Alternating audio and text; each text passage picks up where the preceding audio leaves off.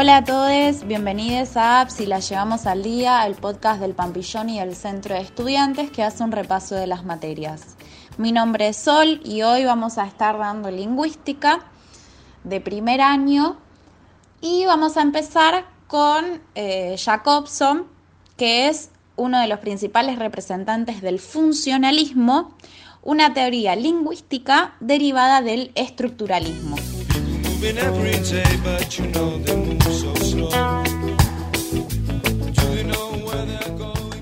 Bueno, como ya vimos en el podcast anterior, el estructuralismo parte de la concepción de la lengua en términos de sistema, que después voy a decir es una estructura, pero bueno, se parte de eh, la lengua como sistema planteado por Saussure en un primer momento.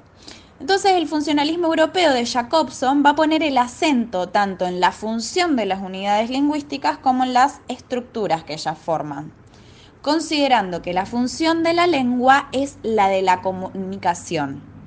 Entonces va a intentar entender cómo la posesión del conocimiento lingüístico va a ser posible la interacción comunicativa, el diálogo. Y al mismo tiempo en qué medida las lenguas ya vienen determinadas por condiciones impuestas. Entonces, un poco retomando los postulados de la teoría sociriana, el funcionalismo de Jacobson piensa a la lengua como un código que va a permitir a las personas eh, relacionarse unas con otras. Entonces, desde este punto de vista, los cambios que presentan las lenguas en el eje de la diacronía que nos decía Sosir, la diacronía que eran los cambios en la lengua, esto Jacobson lo considera como mecanismos a los que apelan las sociedades para adaptarse de la forma más económica, más fácil posible a, satisfacer las necesidades de la comunicación de los hablantes. Eh, entonces, acá es muy importante que entendamos que para Jacobson la lengua manifiesta su, existencia por el discurso. Entonces la oposición sociriana de lengua-habla se va a reinterpretar poniendo el acento en la comunicación y partiendo de las nociones de código y mensaje. Entonces, lengua y habla, esta dicotomía sociriana, se va a reinterpretar por Jacobson como código y mensaje no porque sean lo mismo, sino que Jacobson va a usar estos dos términos como los más importantes para entender.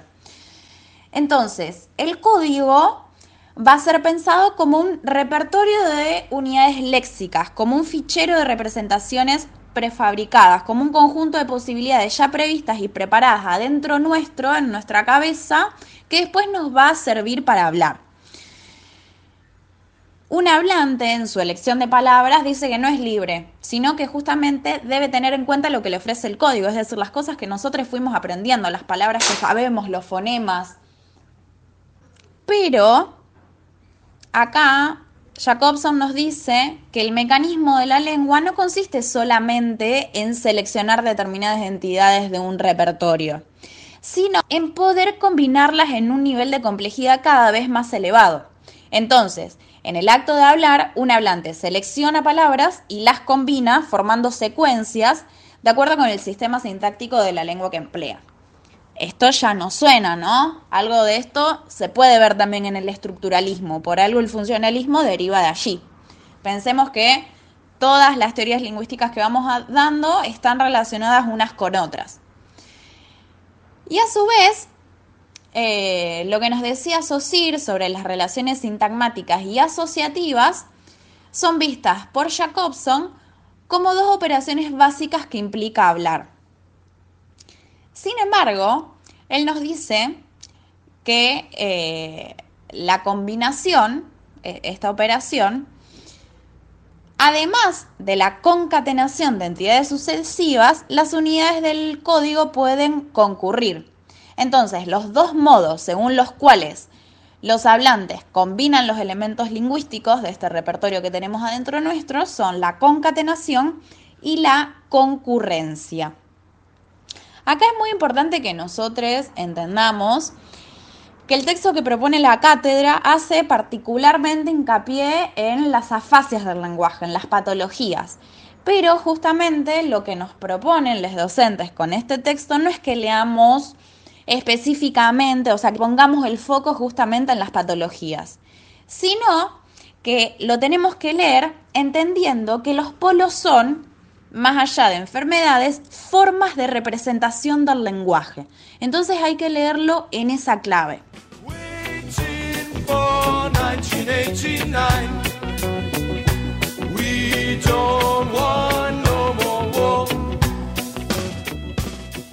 Entonces, con relación al modelo comunicacional propuesto por el funcionalismo, la lengua es el instrumento de la comunicación. Esta es su función primordial, lo más importante. Entonces, la esencia misma del acto comunicacional es el hecho de que necesitamos entendernos unos con otros. Es por esto que en la elección de palabras el hablante no solamente está limitado por el código, es decir, por las representaciones que tenemos adentro nuestro, sino por elegir palabras que tenga en común con la persona a quien se está dirigiendo. Entonces, la esencia del acto de la comunicación es un intercambio óptimo de información. Es por esto que él está buscando todo el tiempo la relación entre la teoría de la información y la ingeniería de la comunicación con la lingüística.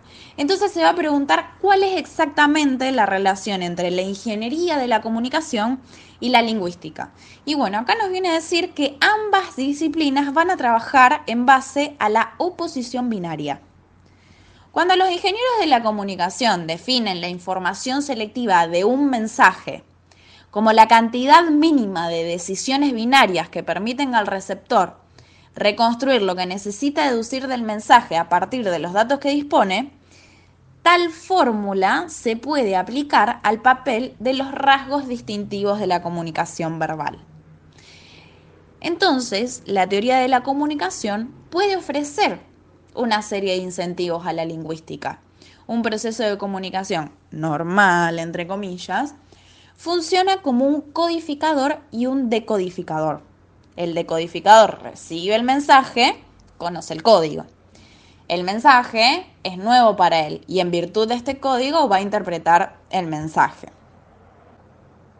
Entonces, Jacobson nos dice que el conjunto de rasgos característicos que la noción de código entraña es desde la teoría de la información. La noción de posibilidades preconcebidas es un concepto muy importante, es un concepto clave y lo es también para la lingüística, porque ambas disciplinas, según Jacobson, en ambas disciplinas, las operaciones selectivas ocupan un papel fundamental. De esta forma, los ingenieros de la comunicación presuponen un sistema realizable de posibilidades preconcebidas más o menos común entre el emisor y el receptor de un mensaje verbal.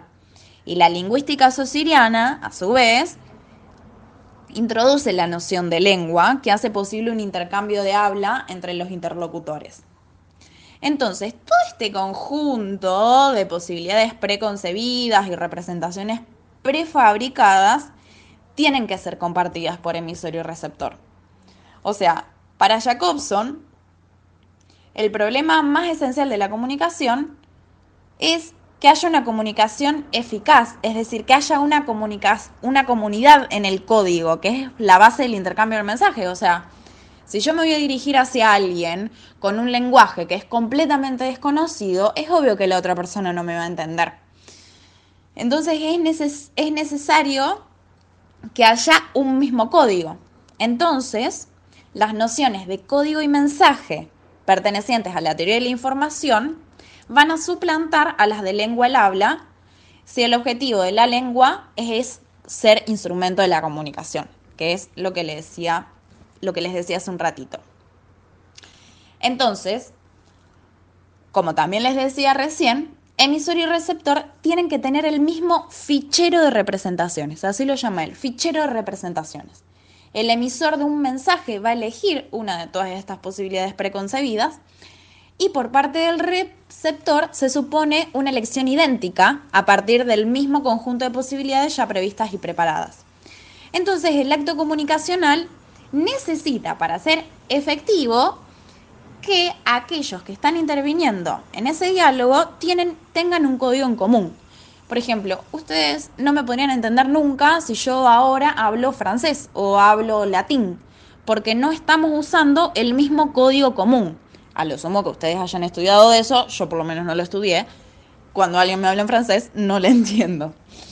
Entonces es por esto que Jacobson dice que no hay propiedad privada del lenguaje afirma que todos al hablar con una persona desconocida estamos tratando de una forma consciente o inconsciente de establecer un vocabulario en común. El fin de la comunicación es que se nos entienda.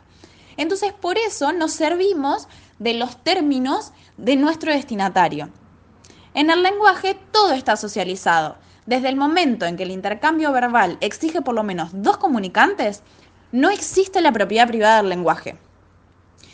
Entonces, el código eh, es algo que ya está previsto, está preconcebido y es algo homogéneo, tanto es el mismo para el receptor como para el emisor.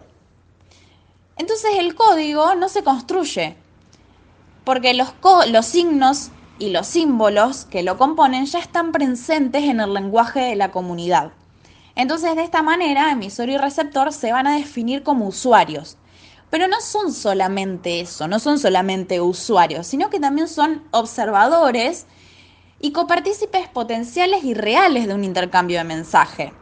Emisor y receptor son observadores externos en relación con la lengua observada y descrita. Entonces, breve resumen, ¿cómo podemos definir al código? Bueno, primeramente es unívoco, porque es el mismo para emisor y receptor.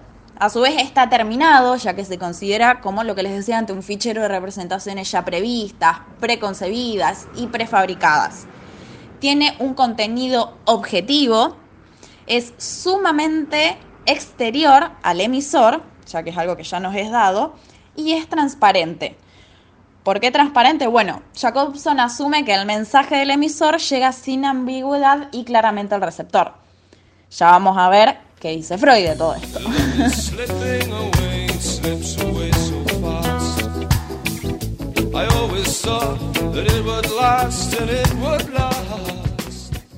Bueno, entonces una vez que ya pudimos ver el concepto de código, vamos a pasar a el carácter doble del lenguaje. Las operaciones de sustitución y contigüidad. Entonces, para poder explicar estas relaciones de sustitución y contigüidad, es necesario acá remarcar lo que les dije recién, el carácter doble del lenguaje.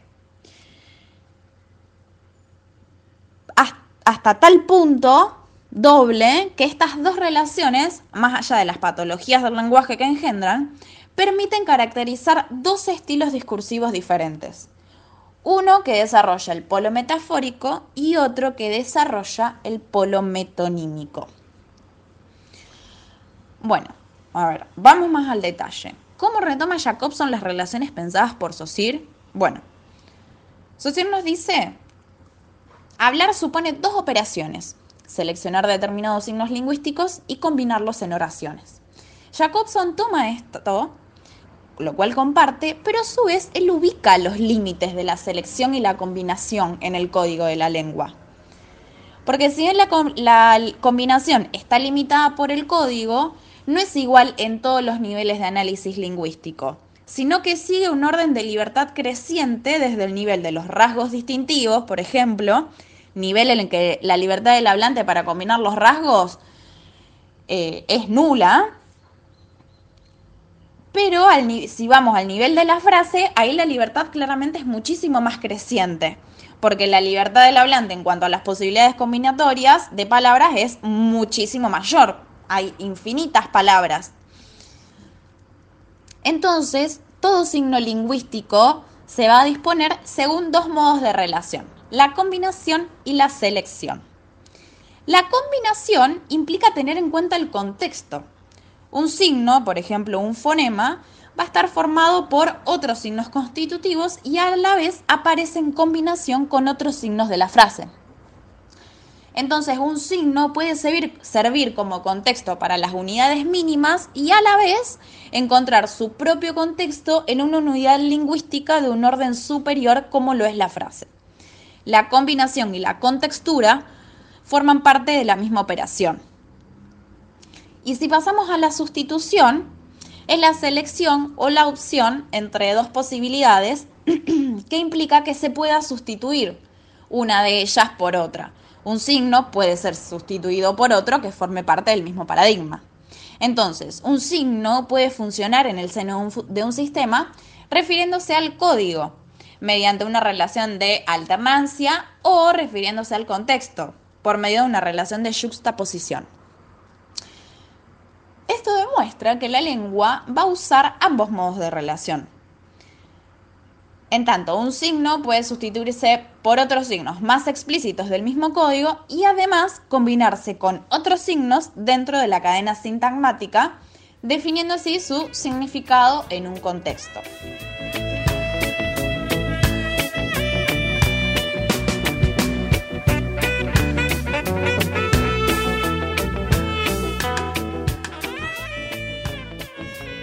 De esta caracterización surge la descripción de dos tipos básicos de afasia.